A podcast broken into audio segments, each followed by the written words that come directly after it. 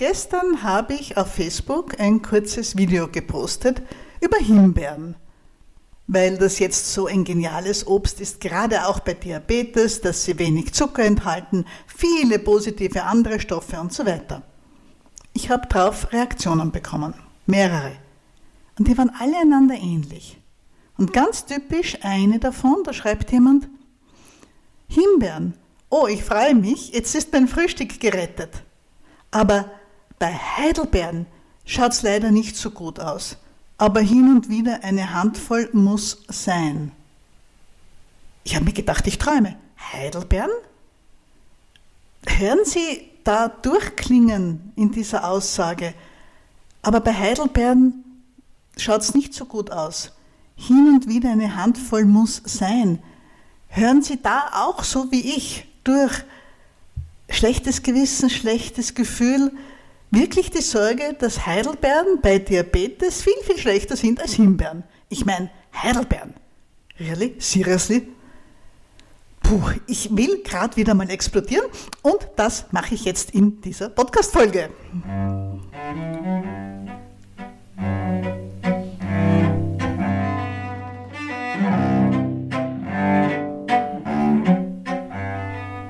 Sie hören hier also eine schnaubende Zuckertante. Dr. Susanne Poseinig, ich bin Ärztin für Allgemeinmedizin und betreue und begleite Menschen mit Diabetes, ja, schon fast seit 30 Jahren. Ganz, ganz viele in Ambulanzen, in der eigenen Ordination und so weiter. Jetzt bin ich für Menschen mit Typ 2 Diabetes da, vor allem im Internet. Mit Podcast, den Sie gerade hören, mit Newsletter und mit unserem kleinen Membership, alles Mögliche. Was mich in der letzten Zeit immer mehr verstört, ist, wie sehr Menschen Angst gemacht wird. Da denkt jemand tatsächlich, dass Heidelbeeren viel schlechter bei Diabetes sind als Himbeeren. Ich meine, das kann es ja nicht sein. Und der Podcast heute hat das Thema, einmal einen Überblick zu geben über Obst, das jetzt im Sommer gerade aktuell ist. Das ist ein schönes, klassisches Diabetes-Schulungsthema, alles gut.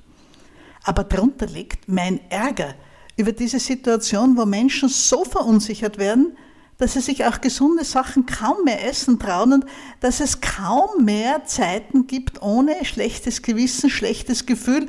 Und das trägt ganz sicher nicht dazu bei, dass sich jemand gut um seinen Diabetes kümmert.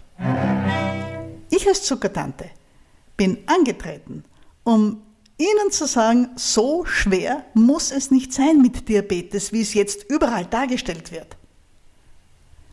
Aber das ist ein Thema für eine andere Podcast-Folge und ich glaube, ich werde die ziemlich bald machen. Heute gehen wir zurück zum Thema Obst im Sommer. Und ja, ich knüpfe jetzt an das gerade Gesagte an.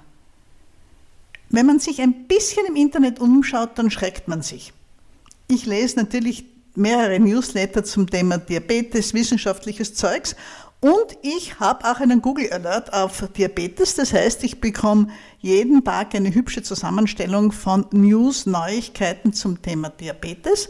Und da sind natürlich auch alle möglichen und vor allem unmöglichen Artikel in irgendwelchen Journalen aufgelistet. Und da lese ich dann Dinge wie folgende. Forschende haben herausgefunden, dass Obst XY besonders günstig bei Diabetes ist. Ein, zwei Tage später, Forscher haben herausgefunden, bei Diabetes Obst B ist viel günstiger als Obst XY.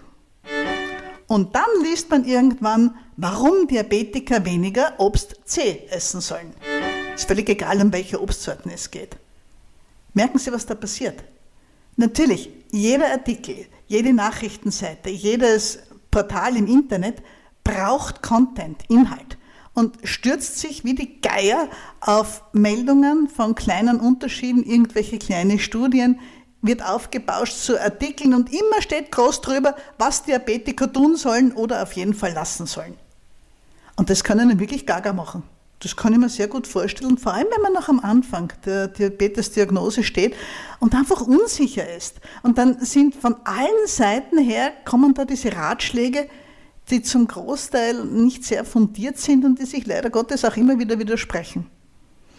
Und ich bin angetreten, aus meinem Wissen heraus, das Ihnen anders zu sagen. Bei mir gibt es gesicherte Information, alles, was ich Ihnen erzähle, ist wissenschaftlich abgesichert. Sie hören keine Privatmeinungen von mir. Und was Sie daraus machen, das liegt immer bei Ihnen. Es gibt gerade in den Social Media eine Gruppe von Menschen mit Typ-2-Diabetes, die es extrem genau nehmen und die auch zugegebenermaßen riesige Erfolge haben. Hohe Gewichtabnahmen, Zuckerwerte weit im gesunden Bereich, HbA1c-Werte tief im gesunden Bereich, nicht nur unter 6, sondern unter 5,7, manche sind bei 5,4, 5,1. Das sind oft Menschen, die sich sehr stark damit beschäftigen, Menschen, die sehr wenige Kohlenhydrate essen, die Gramm Kohlenhydrate zählen und, und, und.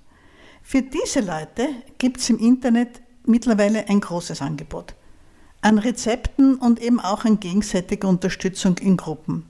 Und verstehen Sie mich nicht falsch, ich will das nicht schlecht reden. Ich finde das bewundernswert, aber ich als Zuckertante bin für solche Menschen eher weniger da. Wenn Sie von mir sich erwarten, dass ich Ihnen jetzt erzähle, inwiefern der Zuckergehalt vom Granny Smith Apfel anders ist als bei einem anderen Apfel, was er übrigens nicht ist, da sind Sie bei mir am falschen Fleck. Wenn Sie so ins Detail gehen möchten, wenn Sie sich so intensiv kümmern möchten, dann bitte hören Sie sich einen anderen Podcast an. Dann sind Sie hier nicht ganz richtig, aber natürlich dürfen Sie auch gern weiter zuhören. Für alle anderen, die mit ihrem Diabetes Schwierigkeiten haben, die mit den verwirrenden Aussagen Schwierigkeiten haben, mag ich gern da sein und Ihnen zeigen, es muss nicht so schwer sein. Und das machen wir jetzt anhand des Themas Sommerobst, weil jetzt, wenn man auf den Markt geht, die Stände gehen ja über. Es ist bunt, es ist wunderschön, es duftet.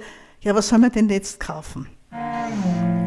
Die nächste Meldung, die ich immer wieder bekomme bei solchen Themen, ist, wenn ich darüber spreche oder schreibe, unweigerlich E-Mails mit, ja, aber schauen Sie, diese Seite und jene Seite, da stehen verschiedene Grammangaben in wie viel Gramm Obst so und so viel Zucker enthalten ist zum Beispiel. Und auch da kann ich nur sagen, ihr liebe Leute, schaltet bitte den Hausverstand ein. Wir reden von Obst. Das ist Gott sei Dank noch halbwegs ein Naturprodukt, auch wenn es teilweise in großen Plantagen angebaut wird. Aber ich komme aus der Steiermark. Das ist ein Bundesland eher im Süden von Österreich und in der Oststeiermark gibt es riesige Anbauflächen mit Apfelbäumen. Ist übrigens im Frühling wunderschön, wenn die alle blühen in diesem hügeligen wirklich, wirklich schönen Landschaft. Nun, und wenn man da ein bisschen sich auskennt und ein bisschen Leute kennt aus der Gegend, dann wächst man als Kind schon damit auf, dass man hört, oh, heuer ist ein gutes Apfeljahr. So viel Sonne und der Regen hat auch gepasst, es war richtig feucht und es hat keinen Hagelschaden und kein schlimme, keine schlimmen Unwetter gegeben. Heuer werden die Äpfel richtig gut und aromatisch und süß. Und genauso hat man einmal gehört, naja, Heuer ist ein eher schlechtes Apfeljahr. Es hat schon damit begonnen, dass es noch einmal gefroren hat, wie die Bäume geblüht haben. Und dann in der wichtigsten Zeit für den Apfel hat es eher weniger Sonne gegeben und viele bedeckte Tage. Und irgendwie die Äpfel werden kleiner und sie sind auch nicht so geschmackig, wie wir sie uns wünschen und erhoffen. Sehen Sie, natürlich werden von einem und demselben Apfelbaum in zwei verschiedenen Jahren die Äpfel anders schmecken intensiver, weniger intensiv schmecken, kleiner sein, größer sein und auch mehr oder weniger Zucker enthalten. Und dazu kommt noch die ganze Sache, wann wurde geerntet, wie viel Sonne hat der Apfel abgekriegt, wie war die Lagerung, was ist während der Lagerung passiert und, und, und. Man kann vielleicht bei irgendeinem Fertigprodukt durchaus einmal eine genaue Grammangabe auf einem Etikett finden. Beim Obst geht das so nicht. Also wundern Sie sich nicht, wenn Sie unterschiedliche Angaben finden. Und auch das, worüber wir heute reden, sind Durchschnittsangaben. Das geht jetzt bei mir überhaupt nicht darum, aufs Gramm genau irgendwas zu tun, zu wiegen, zu wissen, sondern Sie sollen einfach eine Hilfe bekommen, eine Handreichung, eine Anleitung, wie man sich da zurechtfinden kann. Dazu kommt noch dazu, dass es unterschiedliche Angaben gibt.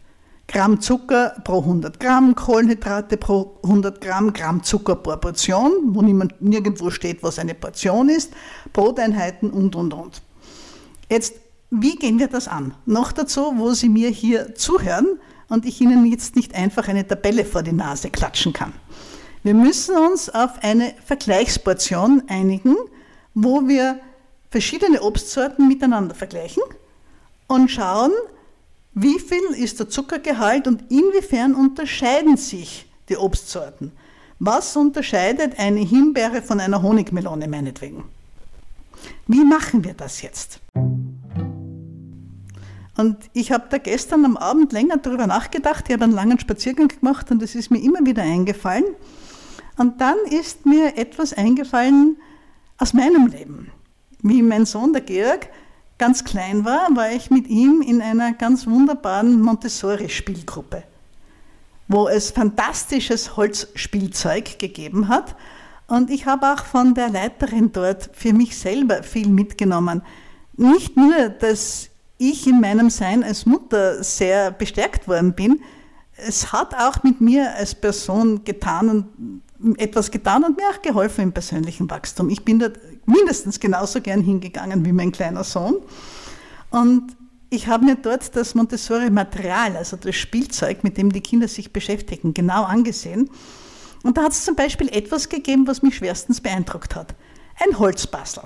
Sie kennen das. Die Puzzles für die ganz Kleinen, oft mit Obst, ist ein ganz bekanntes bei uns von Ravensburger. Also Holzteile, die groß sind, damit es die kleinen und noch ungeschickten Hände gut greifen können und die einen Knopf drauf haben, so einen Holzknopf, mit dem man es gut angreifen kann und dann soll man eben diese Holzform in das Holzbrettchen, wo die Form ausgespart ist, richtig hineinsetzen. Ich glaube, Sie wissen, was ich meine. Nun, dort bei dieser Montessori-Spielgruppe hat es Puzzles gegeben, die die Kinder, die Kleinen wirklich sehr, sehr gern gemacht haben und ganz stolz waren, wenn sie es fertig gehabt haben. Und da hatte ein Puzzle zum Beispiel die Form von Österreich. Und die einzelnen Bastelsteine hatten die Form der verschiedenen Bundesländer.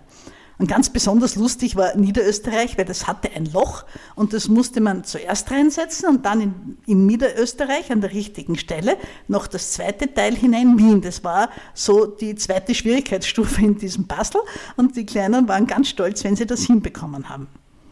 Wissen Sie, so kleinen Kindern ist es herzlich egal, welche Form dieses Puzzle hat. Es geht einfach um die Aufgabe, um die Freude, wenn alles am Platz ist und wenn man es fertig hat. Und dann ist mir noch etwas aufgefallen bei diesem Puzzle. Natürlich gab es da auch diese Knöpfe zum Angreifen, die waren weiß. Und diese Knöpfe waren genau dort angeschraubt an den Holzteilen, wo die jeweilige Hauptstadt des Bundeslandes ist. Also bei der Steiermark ist der Knopf genau dort gesessen, im Puzzlestück Steiermark, wo die Landeshauptstadt Graz ist und so weiter und so weiter. Und an diesen Knöpfen haben die Kinder die Teile angefasst und ihre Puzzles fertig gemacht. Natürlich hat mit Zweijährigen niemand über die Bundesländer von Österreich gesprochen. Ja, natürlich nicht. Aber dieses Puzzle ist ja im Regal liegen geblieben. Und wie die Kinder größer waren, spätere Kindergarten, Anfang Schule, wo man halt beginnt, über Österreich zu lernen, und das ist in Deutschland natürlich ganz genauso, da wurde dieses Puzzle wieder hervorgekramt. Und manche haben sich noch daran erinnert, aber im Gedächtnis hängen geblieben ist natürlich die Position der Hauptstädte. Und wie die Kinder das einmal verstanden hatten, dass die Knöpfe genau dort sitzen, wo die Hauptstädte sind, diese Kinder können hinfort, ohne großartig was lernen zu müssen, auf einer Österreich-Karte mit traumwandlerischer Sicherheit die Hauptstädte einzeichnen. Typische Montessori-Geschichte, die eine ganz wunderbare Art der Pädagogik ist, aber das würde hier zu weit führen. Und so machen wir das jetzt auch. Denn wir brauchen für unsere Sommerobstsorten eine Vergleichsportion. Und da könnte man jetzt alles Mögliche hernehmen als Vergleichsportion. Äh, keine Ahnung, also würde mir einiges dazu einfallen. Gebinde zum Beispiel, handelsübliche Verkaufsmengen und so weiter. Aber da gibt es diese Idee mit den Broteinheiten. Broteinheiten ist eine Einheit, mit der Menschen arbeiten, die sich bei jedem Essen ihr Insulin selber ausrechnen. Nein, Sie als Typ-2-Diabetiker brauchen keine Broteinheiten lernen, natürlich nicht.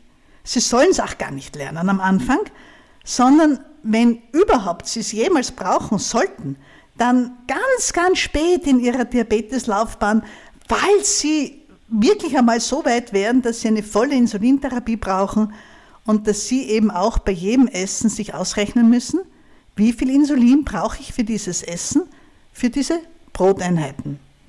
Das wird von denen, die da jetzt zuhören, nur ganz, ganz wenige treffen. weil es bei Typ-2-Diabetes mit Hilfe der modernen Medikamente und ein bisschen einem gesunden Lebensstil meist möglich ist, ganz, ganz lang ohne Insulin auszukommen, gerade mit den neuen Möglichkeiten, die wir haben. Und selbst wenn man spritzen muss, reicht oft nur ein Basisinsulin, also Insulinbehandlungsmöglichkeiten und Arten, die weit davon entfernt sind, dass man mit irgendwelchen Broteinheiten rechnen muss. Aber den einen oder die andere wird es halt doch erwischen. Und wenn wir jetzt schon über Portionen Obst reden, dann ist es, so wie bei diesen Puzzleteilen, eigentlich sinnvoll, dass wir gleich die Portionsgröße hernehmen, die man eventuell später bei den Broteinheiten brauchen würde. Und das tun wir jetzt. Was ist nun eine Broteinheit? Es hat sich auch ein bisschen geändert in der letzten Zeit. In meiner Zeit als Jungärztin war eine Broteinheit in Österreich und den größten Teilen von Deutschland jene Menge Essen, in der 12 Gramm Kohlenhydrate drin sind. Und natürlich, wenn man sich jetzt verschiedenes Essen ausrechnet, stellen Sie sich vor, eine Nudelsuppe, ein gebackenes Hühnerfilet und hinterher ein Tiramisu, muss man da immer wieder mit 12 rechnen. Mit dem Multiplizieren und mit dem kleinen oder großen einmal eins mit 12, das ist nicht so rasend praktisch. Und von daher sind die meisten Menschen mit Diabetes schon dazu übergegangen, dass sie als eine Portionseinheit 10 Gramm Kohlenhydrate hernehmen und nicht 12, einfach weil es leichter zum Rechnen ist. Und außerdem hat man in Ostdeutschland ohnehin fast immer mit 10 Gramm gerechnet, ist jetzt auch völlig egal. Das heißt, was wir jetzt machen, ist, dass wir uns immer wieder anschauen, in welcher Menge von einer Obstsorte sind 10 Gramm Kohlenhydrate drin. Wie viel Obst esse ich, damit ich dann 10 Gramm Kohlenhydrate Zucker gegessen habe?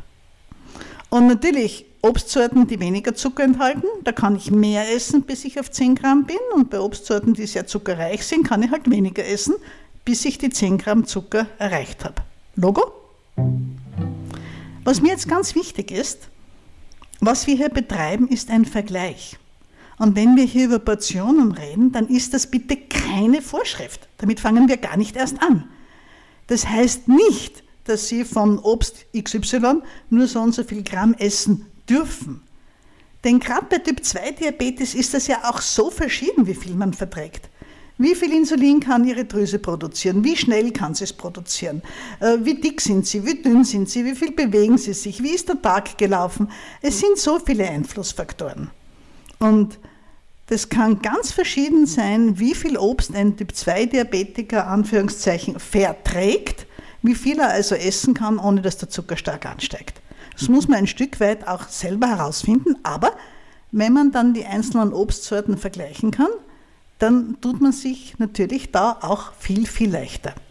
Es geht also darum, dass ich hier nichts verbiete und schon gar nichts erlaube. Beides ist derselbe Schwachsinn, wenn Sie mich fragen. Wir sind Erwachsene, ich bin erwachsen, hoffe ich zumindest meistens. Sie sind erwachsen, hoffe ich zumindest meistens. Wir kommunizieren miteinander sicher nicht per Verbot und Erlauben und ähnlichen Blödsinn, sondern es geht um Information, ich mag Ihnen helfen, dass Sie da durchblicken durch dieses Chaos mit dem Obst und ich möchte, dass Sie sich gut auskennen und sich es auch leicht merken. Das ist eigentlich alles. Also, jetzt kommen wir endlich zu dem, worum es in diesem Podcast geht, nämlich zum Vergleich der verschiedenen Obstsorten im Sommer. Und wir nehmen da als Vergleich her den Apfel. Jeder kennt einen Apfel und ich glaube auch, als Mensch mit Diabetes weiß man, dass Apfel, einmal einen Apfel zu essen, jetzt keine so schlechte Idee ist. Sagen wir mal so. Gerade bei den Äpfeln gibt es natürlich Unterschiede, wie schon besprochen. Wir arbeiten hier mit Durchschnittswerten, die ich von der Seite FTDB Info bezogen habe. Eine sehr, sehr gute Datenbank, wo Sie Auskünfte finden, so zu ziemlich allem, was es so zum Essen gibt. Und jetzt schauen wir uns die Sache einmal an. Wie viel Apfel enthält 10 Gramm Kohlenhydrat, also zum Großteil Fruchtzucker? Ich werde ab jetzt auch nur mehr vom Fruchtzucker sprechen, damit ich dieses sperrige Wort Kohlenhydrate vermeide, weil die Kohlenhydrate, die der Oberbegriff sind von Stärke, Fruchtzucker, Ballaststoffen, weil die ja im Obst vor allem Fruchtzucker ist. Also wir reden ab jetzt vom Zucker, wissen aber, dass ein Teil von dem Zucker in manchen Obstsorten auch ein bisschen andere Kohlenhydrate sind, aber diese Details sind vollkommen egal. Wir reden also jetzt von Äpfeln. Wenn Sie 70 Gramm Äpfel essen, dann haben Sie 10 Gramm Fruchtzucker gegessen. Okay? Und das merken Sie sich jetzt bitte. Wenn ich 70 Gramm Apfel esse, habe ich meinen Körper, wenn Sie so wollen, belastet mit 10 Gramm Fruchtzucker. In 70 Gramm Äpfel sind 10 Gramm Fruchtzucker drin. Okay? Das merken wir uns. Und jetzt schauen wir weiter. Und Sie haben sicherlich schon gehört, das war ja auch die Ausgangsfrage von diesem Podcast, dass Beeren so besonders günstig sind bei Diabetes. Himbeeren, Heidelbeeren und so weiter. Wie schaut es denn da aus? Jetzt stellen Sie sich einmal vor, so eine kleine Schüssel voller frischer, roter, herrlicher Himbeeren. Also ich mag Himbeeren besonders gern, deshalb habe ich sie gestern auch als Beispiel gebracht. Wie viel Himbeeren können Sie essen, um 10 Gramm Zucker drin zu haben, um also Ihren Körper mit 10 Gramm Zucker zu belasten? Beim Apfel waren es 70 Gramm. Sie erinnern sich, in 70 Gramm Apfel haben wir 10 Gramm Zucker. Bei den Himbeeren sind es 200 Gramm. Sie können 200 Gramm Himbeeren essen und dann haben Sie dieselben 10 Gramm Zucker drin wie bei 70 Gramm Apfel.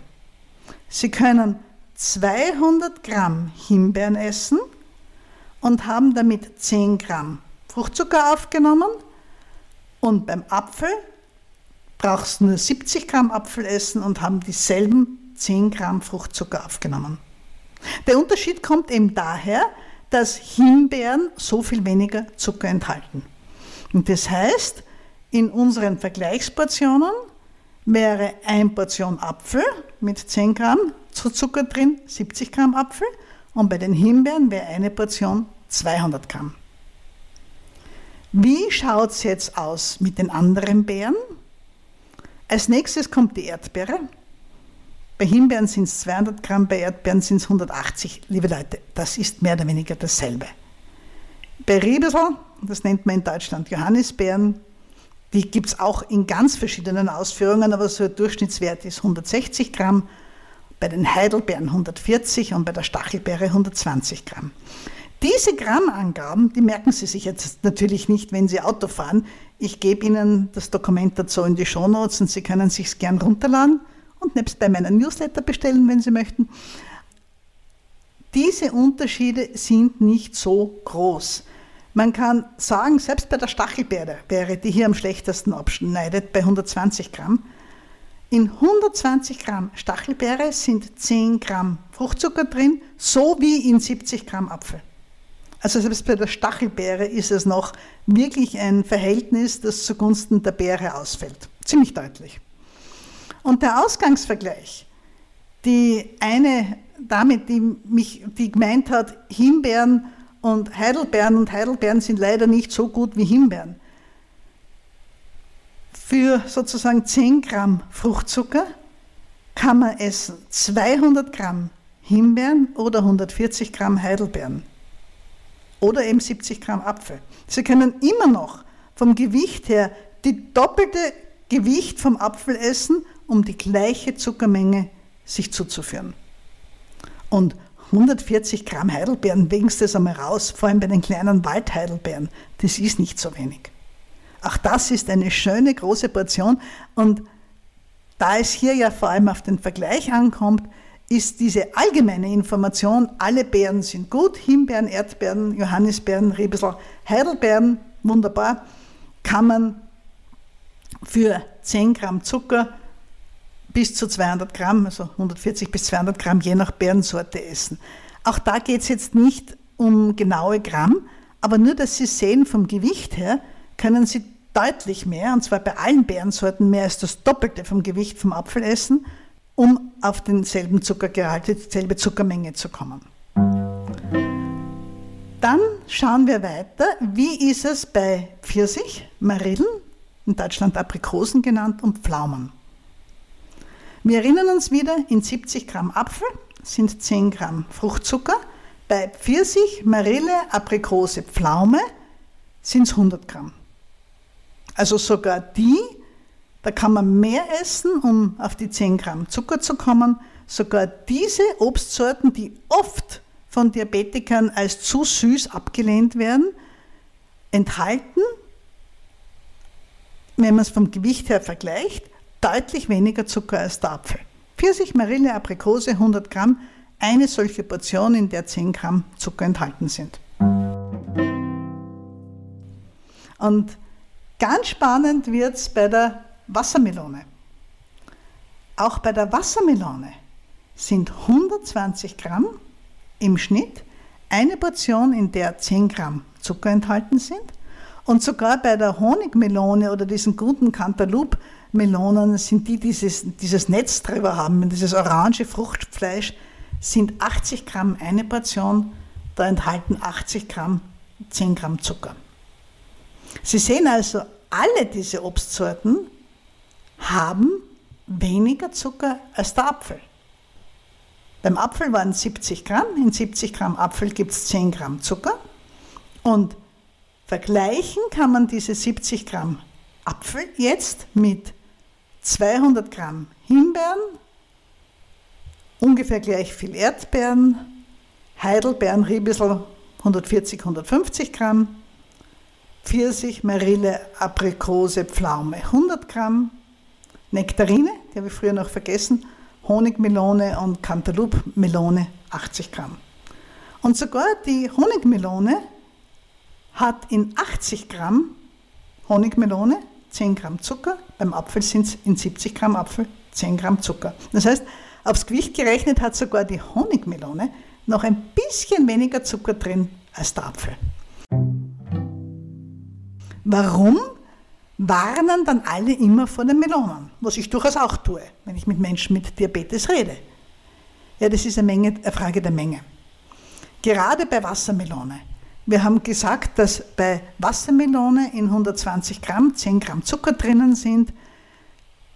20 äh, Gramm Zucker, was auch noch eine Menge ist, die viele Menschen mit Typ 2 Diabetes ganz gut vertragen, das wären dann 240 Gramm Wassermelone. Wahrscheinlich, wenn Sie hier zuhören, haben Sie keine blasse Ahnung, wie viel ist 240 Gramm Wassermelone. Wir reden vom Fruchtfleisch, von den roten Fruchtfleischstückchen. Und ich kann Ihnen sagen, es ist erbärmlich wenig, weil das Zeug so schwer ist. Und deshalb warnen wir davor, weil man bei diesen Obstsorten, bei der Wassermelone, bei der Honigzuckermelone, so leicht zu viel an Gewicht erwischt. Aber wenn man es jetzt anschaut pro 100 Gramm, haben auch die Melonen immer noch ein bisschen weniger Zucker als der Apfel, nur wir essen davon viel mehr. Melonenstücke in der Größe von einem Apfel hat man schnell weg. Hab, hab und weg ist es. Das ist wirklich etwas, was nicht leicht zu verstehen ist und was vor allem nicht leicht ist im Alltag umzusetzen. Und jetzt ist ja die Zuckertante angetreten mit dem Versprechen, ich mache es euch so leicht es irgendwie geht. Natürlich immer unter Rücksichtnahme, dass ich mir wünsche, dass alle, die zuhören, gute, gute Zuckerwerte haben und tiefe H1C-Werte.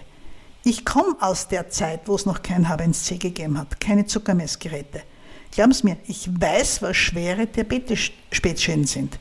Ich werde Ihnen nie sagen, essen Sie, was Sie wollen, völlig egal, Zucker ist hoch. Um das geht es hier nicht. Aber es muss lebbar bleiben und vor allem muss jeder für sich den Weg finden, wie er oder sie mit seinem Diabetes zurechtkommt. Und das kann ganz unterschiedlich sein.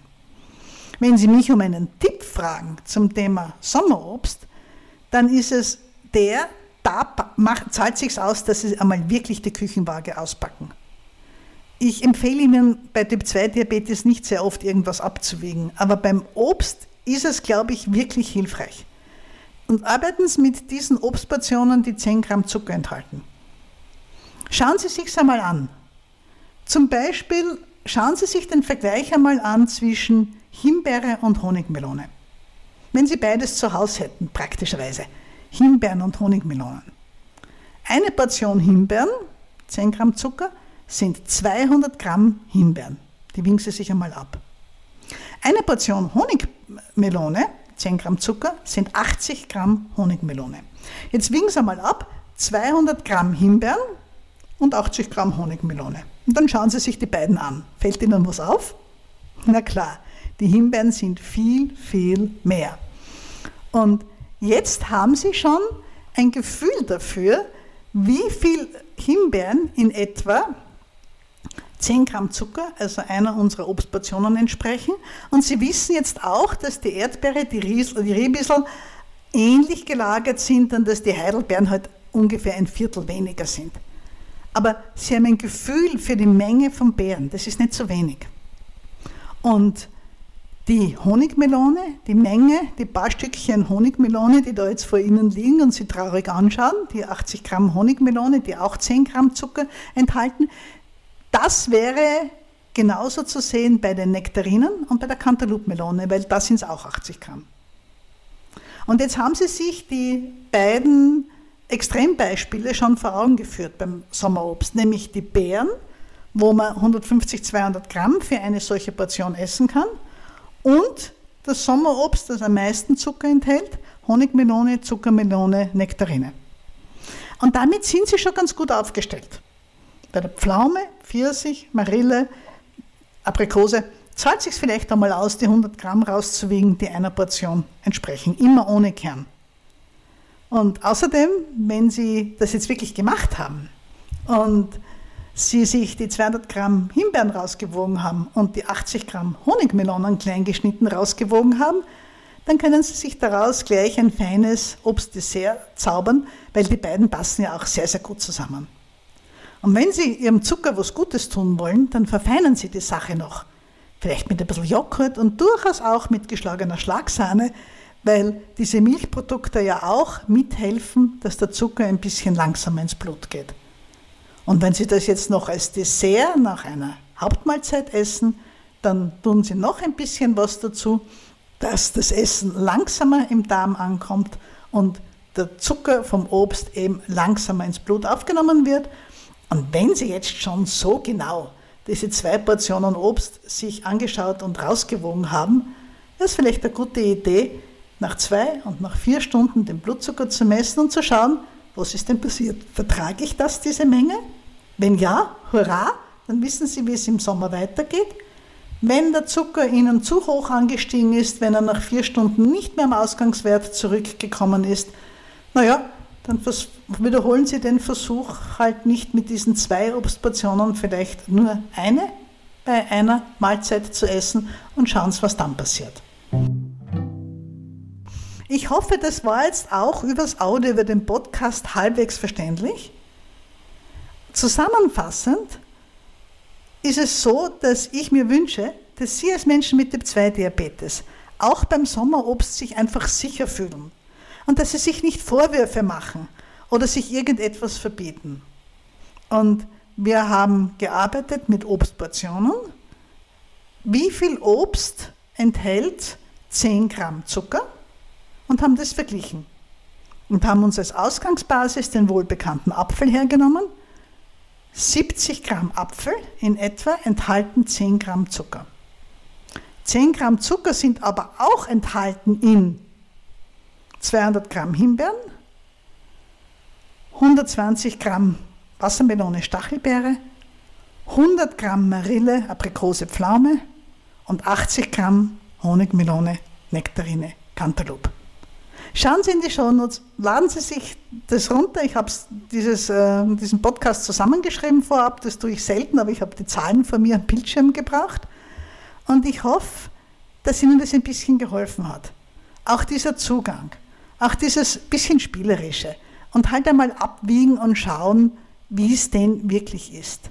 Und lassen Sie sich nicht aus dem Konzept bringen, von jeder Meldung, die auf Sie einstürmt und die Ihnen wiedererzählen will, dass Sie als Mensch mit Diabetes ohnehin alles falsch machen. Das tun Sie nämlich nicht. Ich weiß, wenn Sie wirklich jetzt bis zum Schluss zugehört haben und Sie das ausgehalten haben, dann sind Sie automatisch einer jener Menschen mit Diabetes, die sich ja eh bemühen, die sich bemühen, gesund zu leben und etwas für sich und ihren Diabetes zu tun, auch falls Sie glauben, dass es Ihnen nicht so gut gelingt. Wenn Sie mehr von mir haben wollen, wenn Sie solche Fragen auch einmal ein bisschen direkter besprechen wollen, wie immer, herzlich die Einladung zu uns in den Online-Club. Kommen Sie ins Probemonat. Im Sommer kostet es jetzt nur 2 Euro, wird sich im Herbst ziemlich ändern. Schauen Sie sich um, schauen Sie, ob Ihnen das was sagt, ob Ihnen das was bringt. Sie können unseren Online-Club jetzt auch als App am Handy sich zu Gemüte führen. Da gibt es viele Videos über Diabetes und vor allem immer unsere Online-Sprechstunden, wo man solche Fragen auch ganz direkt klären und besprechen kann. Ich wünsche Ihnen einen ganz, ganz schönen Sommer. Viel Freude. Genießen Sie es, wenn Sie Ferien haben und genießen Sie durchaus auch Ihre Sommerobstportionen. Die Zuckertante grüßt und wünscht allzeit gute Werte.